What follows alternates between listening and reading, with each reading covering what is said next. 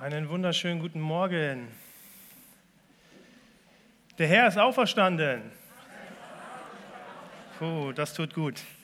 Das tut gut an meinem Sonntagmorgen. Ich möchte noch zu Beginn beten. Jesus, ich danke dir, dass wir hier sind, weil du auferstanden bist, weil du lebst, weil du Sieger bist, weil du regierst. Und ich danke dir, dass das heute für uns Bedeutung hat. Und ich danke dir, dass du dadurch auch etwas jedem Einzelnen von uns sagen möchtest. Und ich bete, dass du unser Herzen wirklich dafür öffnest, für das, was du heute sagen möchtest und ja, mir die Gnade schenkst, das zu sagen. Amen. Ja, mein Titel für heute, der etwas andere Sieg.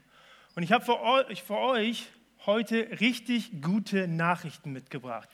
Nämlich, dass Freiburg Bayern im Viertelfinale aus dem DFB-Pokal geworfen hat.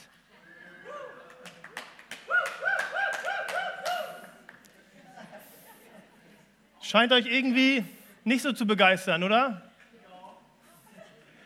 Wie sollte es auch? Wenn es Werder wäre, wäre es vielleicht noch anders, aber Freiburg hat mit uns nichts zu tun. Und natürlich gibt es so manche Dinge, die wir uns gerne anschauen. Weltrekorde, große Errungenschaften oder besondere Spiele, die uns begeistern können, die uns faszinieren, vielleicht sogar motivieren können, aber sie verändern nichts in uns. Und das aus dem einzigen Grund, dass dies nichts mit unserem Leben, mit unserer Geschichte zu tun hat. Ich weiß nicht, wer von euch die Weltmeisterschaft äh, verfolgt hat.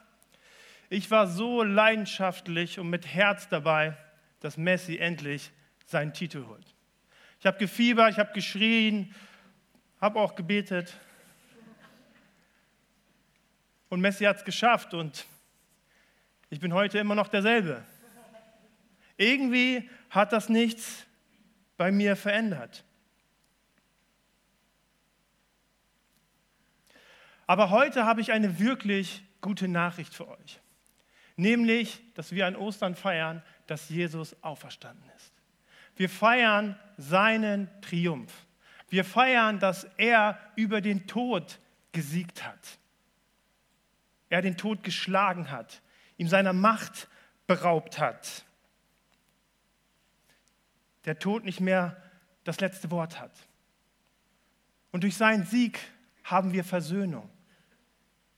Durch seinen Sieg ist Wiederherstellung möglich. Durch seinen Sieg haben wir neues Leben.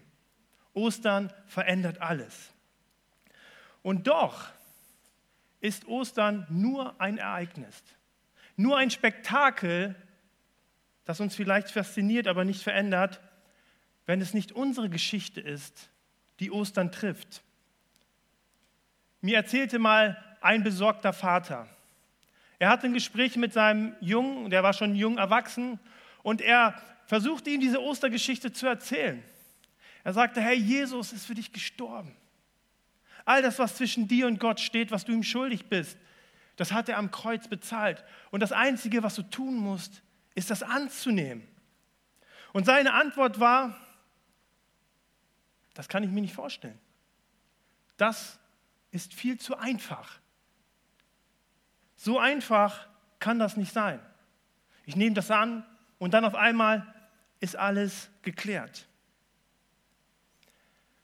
Dieses Gespräch oder diese, dieser Bericht hat mir eins deutlich gemacht, dass wir Ostern nicht wirklich verstehen können. Ostern nicht wirklich schätzen können, wenn wir nicht diesen Weg mit Jesus an das Kreuz gehen. Denn eins ist sicher, Ostern gibt es nicht ohne das Kreuz. Und auch das Kreuz würde es nicht gehen, geben, wenn Jesus nicht den Weg dorthin gegangen wäre. Denn darin erkennen wir eigentlich in diesem Weg ans Kreuz, wie es um uns und unser Leben bestellt ist und was der Preis der Gnade eigentlich gekostet hat. Ich habe mal einen speziellen Text für uns mitgebracht, der aber dieses Spektakel ganz gut auf den Punkt bringt. Und wir finden ihn in Römer 5, die Verse 6 bis 11. Dort steht geschrieben, Christus starb ja für uns zu einer Zeit, als wir noch ohnmächtig der Sünde ausgeliefert waren.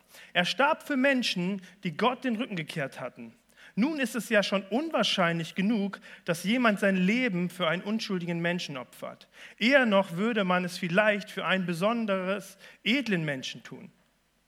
Gott hingegen beweist uns seine Liebe dadurch, dass Christus für uns starb, als wir noch Sünder waren. Deshalb kann es jetzt, nachdem wir aufgrund seines Blutes für gerecht erklärt worden sind, keine Frage mehr sein, dass wir durch ihn vor dem kommenden Zorn Gottes gerettet werden. Wir sind ja mit Gott durch den Tod seines Sohnes versöhnt worden, als wir noch seine Feinde waren. Dann kann es doch gar nicht anders sein, als dass wir durch Jesus Christus jetzt auch Rettung finden werden. Jetzt, wo wir versöhnt sind und wo Christus auferstanden ist und lebt. Aber es ist nicht nur diese Hoffnung, die uns mit Freude erfüllt, nein, es ist auch die Tatsache, dass wir durch Christus schon jetzt die Versöhnung empfangen haben. Und dafür preisen wir Gott durch Jesus Christus, unseren Herrn. Also dieser Text zeigt uns zwei Dinge. Zum einen zeigt er uns Jesus Christus und das, was er für uns getan hat. Und auf der anderen Seite zeigt er uns und unsere Lage, unsere Situation und was uns widerfahren ist. Und die Bibel findet da ganz schön harte Worte. Sie beschreibt uns ohnmächtig der Sünde ausgeliefert. Also ein Zustand, den wir gar nicht entfliehen können. Sie sagt, dass wir Gott den Rücken gekehrt haben. Sogar von Feinden ist hier die Rede. Doch nun sind wir gerecht erklärt, sind wir gerettet und versöhnt mit Gott. Und ich kann diese Antwort des Sohnes ziemlich gut nachvollziehen. Das, was dort steht, dieser Sieg, der klingt zu einfach. Er klingt irgendwie nicht nachvollziehbar, logisch oder auch gerecht. Doch wenn eins dieser Sieg nicht ist, dann, dass er einfach war. Jesus ist nicht einfach ans Kreuz gegangen und ist so gestorben, sondern gerade dieser Weg, den er ans Kreuz gegangen ist, diese Stationen, die er durchlaufen musste, zeigen uns die Tiefe dieses Textes. Und deswegen möchte ich nochmal mit uns, auch wenn heute schon Sonntag ist, nochmal diese Stationen mit euch kurz durchlaufen, weil sie uns zeigen, was dieser Sieg für einen unendlich hohen Preis gekostet hat. Wir haben letzte Woche über das Abendmahl gesprochen. Das Abendmahl war der Ausblick auf das, was kommen würde. Und jetzt befindet sich Jesus im Garten Gethsemane. Er betet. Er blickt auf das, was kommt und er will sich darin nochmal vor Gott ausrichten. Und im Garten Gethsemane erlebt Jesus die tiefste Traurigkeit und Angst, die ein Mensch nur so durchleben konnte. Angst vor dem, was vor ihm liegt. Ein Weg, wo er selber zu Gott sagt, hey, ich würde ihn so gerne nicht gehen, weil er so heftig ist. Das Lukas-Evangelium beschreibt seinen Angstzustand sogar, dass er geschwitzt hat wie Blut. Und wir sehen hier im Garten Gethsemane eine Seite von Jesus, die menschlicher nicht sein kann. Aber er entschied sich, diesen Weg zu gehen für uns. Jesus wurde daraufhin verhaftet und wurde vor den Hohen Rat gestellt. Der Gott des Universums, der sich entschied, Mensch zu werden, der sich entschied, den Menschen zu zeigen, wie Gott wirklich ist, der Menschen in Liebe begegnet ist, Mitgefühl zeigte, Kranke heilte, sogar Tote zum Leben erweckte und wiederherstellte. Dieser wurde für das, was er war, als Lügner und Gotteslästerer in Frage gestellt und verurteilt. Und das von den frommsten und gläubigsten Menschen, die es zur damaligen Zeit gab. Sie verurteilten ihn. Und ihr müsst euch vorstellen, wie schwer muss das wohl für Jesus gewesen sein, vor ca. 71 Menschen zu stehen, die ihn als Lügner und Gotteslästerer beschuldigen, obwohl er Gottes Sohn ist. Aber Jesus schweigt und er erduldet diese Schmach. Das Gleiche tut er auch, als er vor Pontius Pilatus steht. Er schweigt, obwohl sie, er die Macht hat, ihn freizulassen. In Jesaja 53, Vers 6 und 7 lesen wir: Wir alle waren wie Schafe, die sich verlaufen haben. Jeder ging seinen eigenen Weg. Ihm aber hat der Herr unsere ganze Schuld aufgeladen. Er wurde misshandelt, aber er trug es ohne zu klagen. Wie ein Lamm, wenn es zum Schlachten geführt wird, wie ein Schaf, wenn es geschoren wird, duldete er alles schweigend und ohne Klage. Dieser Gott, der unschuldig war, durch dessen Wort die ganze Welt geschaffen wurde, durch dessen Wort Menschen gesund wurden, durch dessen Wort Menschen heil wurden. Er hätte nur ein Wort sagen müssen und alles wäre vorbei gewesen. Er hätte nur ein Wort sagen müssen und all die, die ihn angeklagt haben, die ihn bespuckt haben, hätten sich vor ihm verneigt. Aber um unseren Willen wurde er zum Opferlamm. Und er duldete all diese Schmach und ging diesen Weg für uns. Als Jesus vor Pontius Pilatus stand, hat die Menschenmenge einen anderen Menschen namens Barabbas, der Mörder war, der Menschen beraubt hat, der ein Rebell war. Diesen Menschen haben sie Jesus vorgezogen, ihn freizulassen. Und haben sogar gefordert, Jesus zu kreuzigen. Und in der letzten Station, in der Jesus war, bevor er dann ans Kreuz ging, einer der härtesten Stationen, die für Misshandlung und Demütigung stand.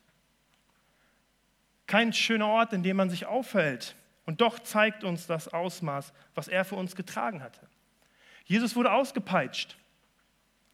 Und als er vor all den Römern stand, als wäre das nicht genug gewesen, entkleideten sie ihn.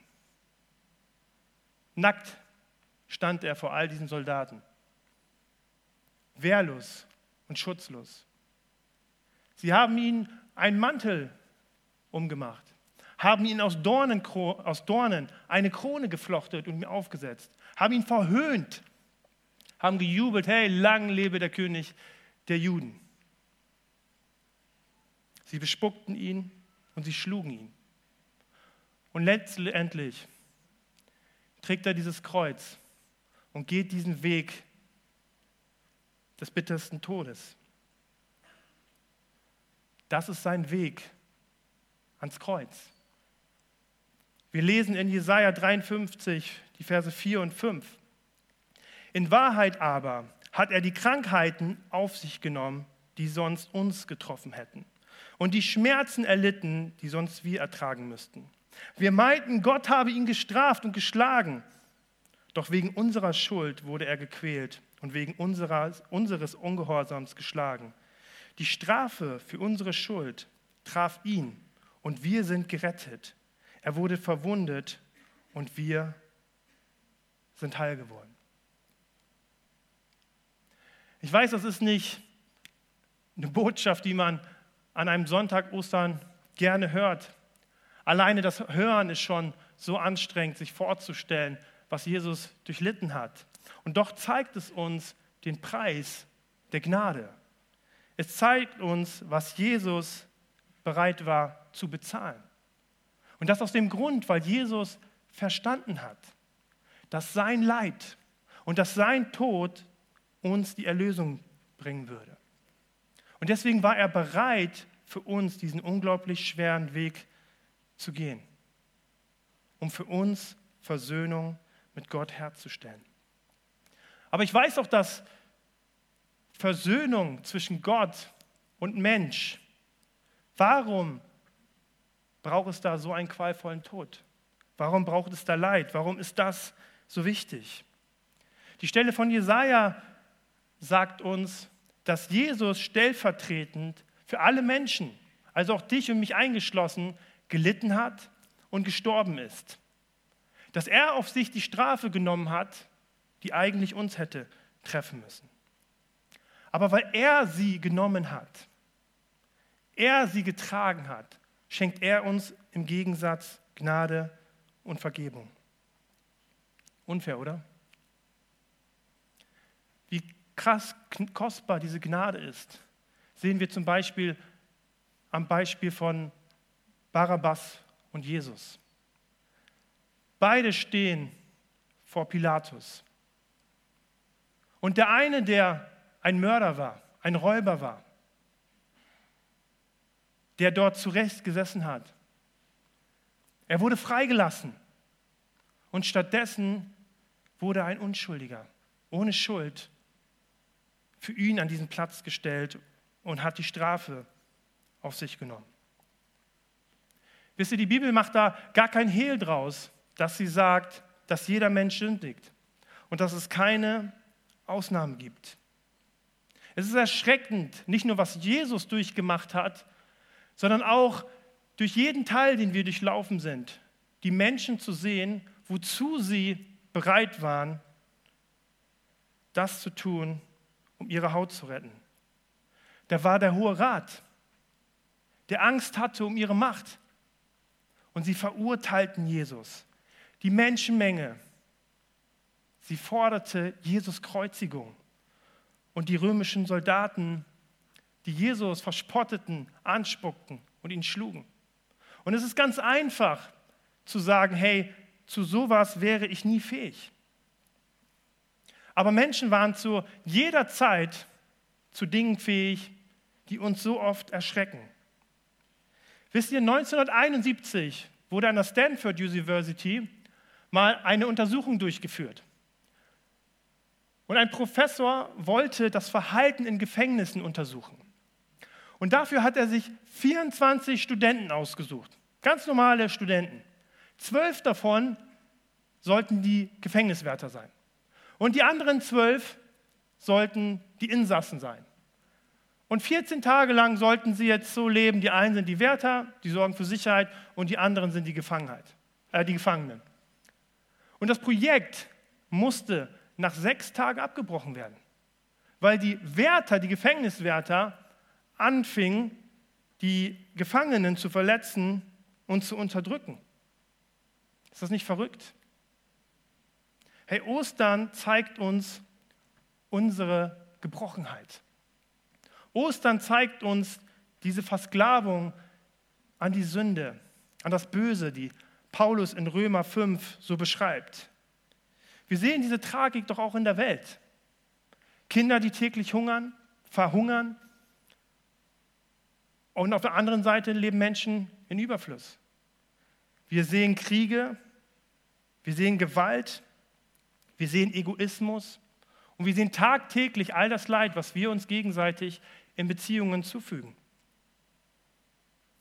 Also Ostern zeigt uns nicht erstmal die Freude, sondern sie zeigt uns, dass mit uns etwas zutiefst nicht stimmt, dass wir gebrochen sind und dass wir Vergebung brauchen.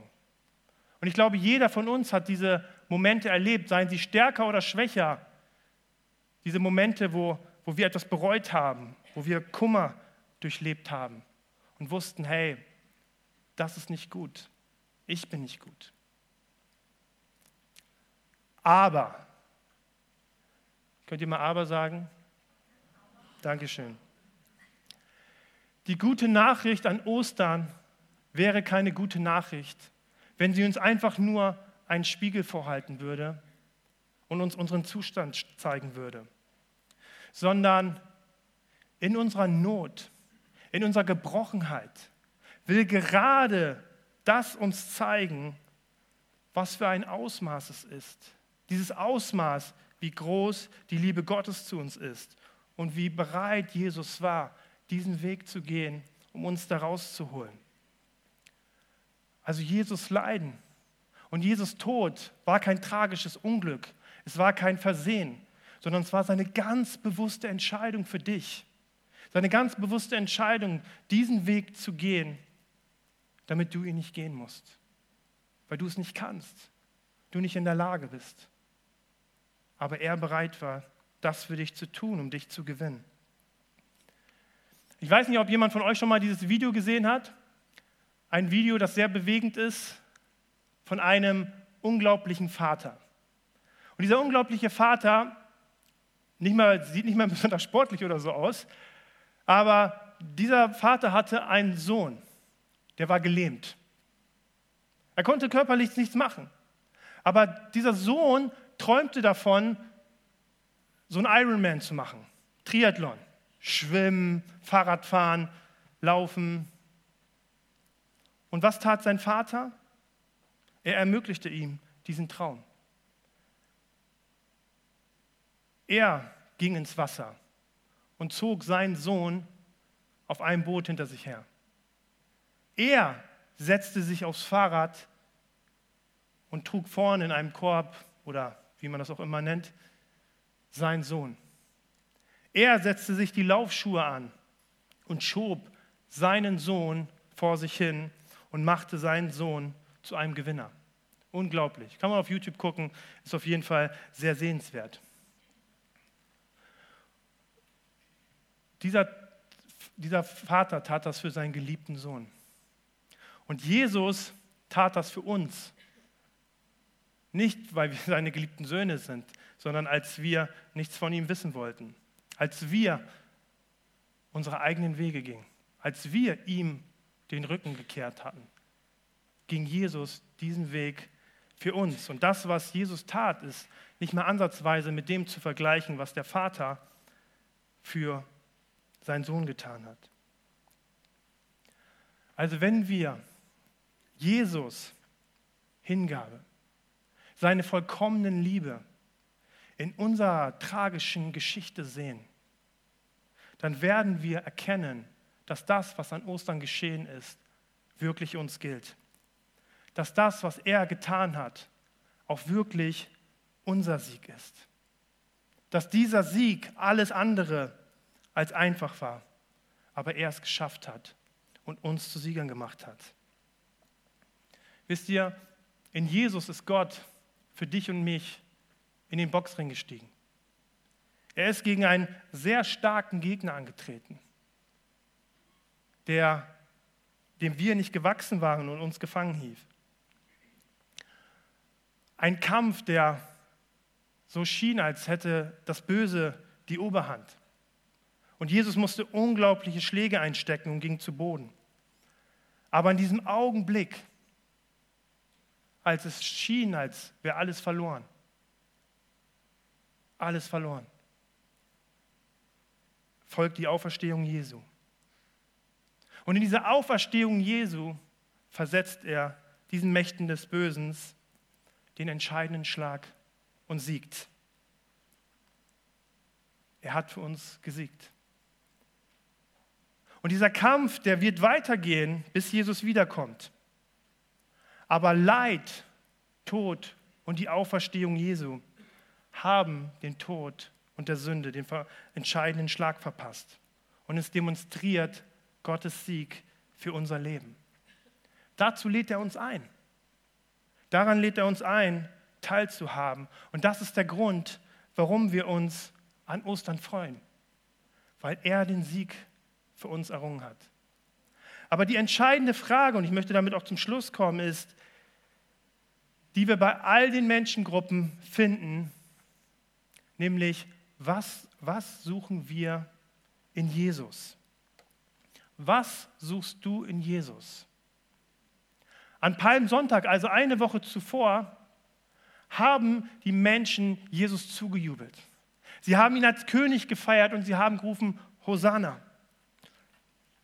Und nur fünf Tage später waren einige dieser Menschen bereit zu fordern, hey, ans Kreuz mit diesem Mann. Wie ist es dazu gekommen? Sie riefen Hosanna. Und das bedeutet übersetzt so viel wie, erlöse uns jetzt vertreibe die Feinde und erlöse uns von der Unterdrückung.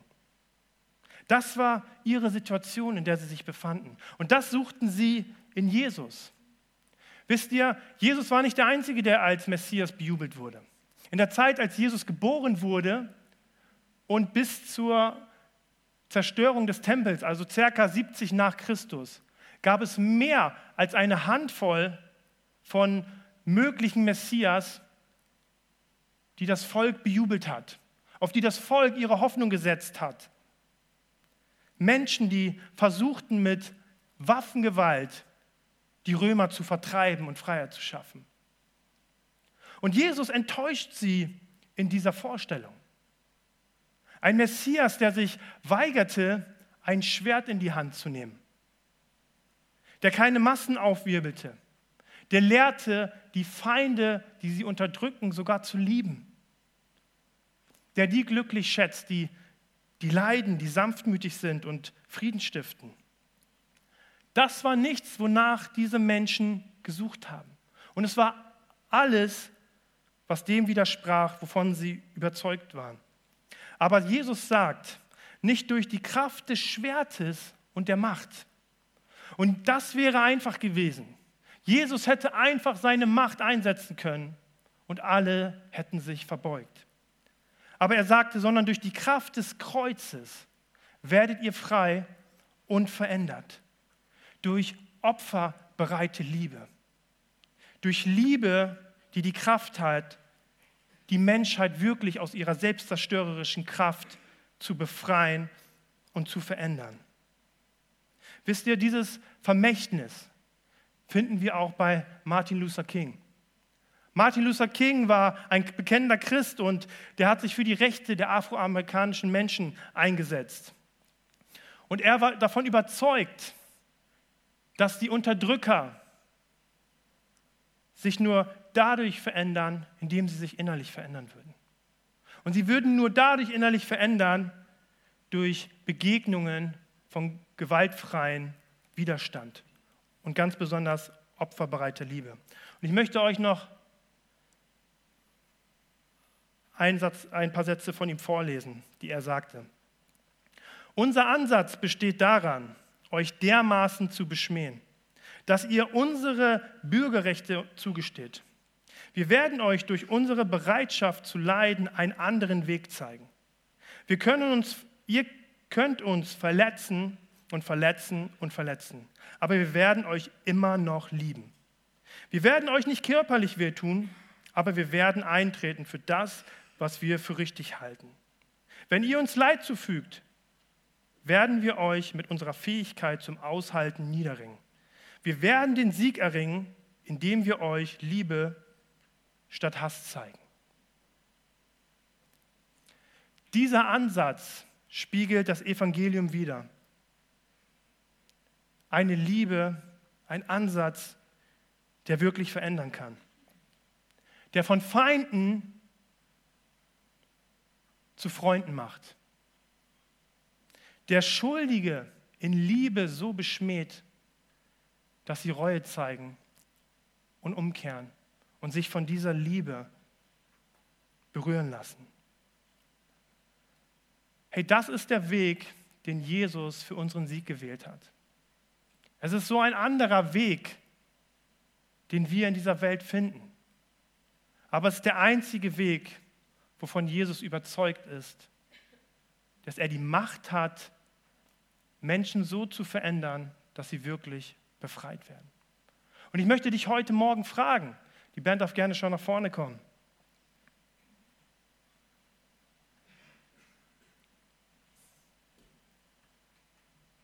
Hast du diese Liebe erfahren? Hast du erfahren, was Jesus für dich bereit war zu geben? Hast du das für dich angenommen, dass er das getragen hat, worunter du so leidest, was du nicht tragen konntest? Lässt du das in dein Herz hinein? Lässt du dich davon innerlich verenden? Und ist es das, was zur Route deines Lebens wird? Zum Kompass, der dich in deinem Leben navigiert? Jesus hat uns das vorgelebt und er lädt uns auch heute ein, auch die, die wir ihn kennen. seinem Beispiel zu folgen. Das bestätigt uns die Auferstehung. Er ist nicht tot geblieben, sondern er ist auferstanden. Er ist wirklich der Sohn Gottes. Das, was er gelehrt hat, ist wirklich wahr. Und das, was er für uns getan hat, hat wirklich Bedeutung. Aber es bedeutet am Ende nichts, wenn diese Geschichte nicht deine Geschichte trifft. Wenn diese Geschichte, die an Ostern passiert, nicht deine Geschichte ist, die dir widerfahren ist. Und ich möchte dich einladen. Wir wollen gleich noch einen Song singen. Ich sage, Jesus ist immer nur ein Gebet von uns entfernt. Ich möchte dich ermutigen und dir sagen, dass diese Botschaft dir heute Morgen gilt. Dass er gesagt hat, ich gehe bis ans Ende der Welt für dich. Ich gehe ans Äußerste für dich, damit du lebst damit du dieses Leben mit Gott hast, dieses Leben in Ewigkeit. Und ich möchte dich bitten oder dich einladen, eine Entscheidung dafür zu treffen. Zu sagen, Herr Gott, ich möchte das annehmen. Ich möchte, dass diese Liebe mein Leben verändert. Dass ich frei werde, verändert werde und dass ich, wie Martin Luther King, solch ein Botschafter werde. Diese Welt durch seine Liebe zu verändern. Dazu hat er uns beauftragt, dazu hat er uns befähigt. Ich möchte noch beten. Jesus, ich danke dir, dass du lebst. Und ich danke dir, dass du Sieger bist. Ich danke dir, dass wir das heute feiern dürfen. Dass du die Macht des Todes besiegt hast, die Macht der Sünde zerschlagen hast. Und dass dieser Sieg uns gilt. Dass wir in Freiheit, in Freude, in Hoffnung und in Zuversicht leben dürfen. Aber Jesus, wir lassen uns von dieser Liebe so leicht berauben. So leicht verlieren wir sie aus dem Blick. So leicht stellen wir sie in unser Schaufenster und gehen irgendwie so unseren Weg. Und ich möchte dich bitten, Herr, dass du diese Wahrheit, deine unendlichen Liebe, die bereit war, alles zu opfern, ganz neu in unser Herz schreibst, dass sie uns verändert, dass sie uns erfüllt und dass sie uns zu neuen Menschen macht. Zu Menschen, die in dieser Welt strahlen, die einen Unterschied machen und die zeigen, Jesus, dass du wirklich lebst. Amen.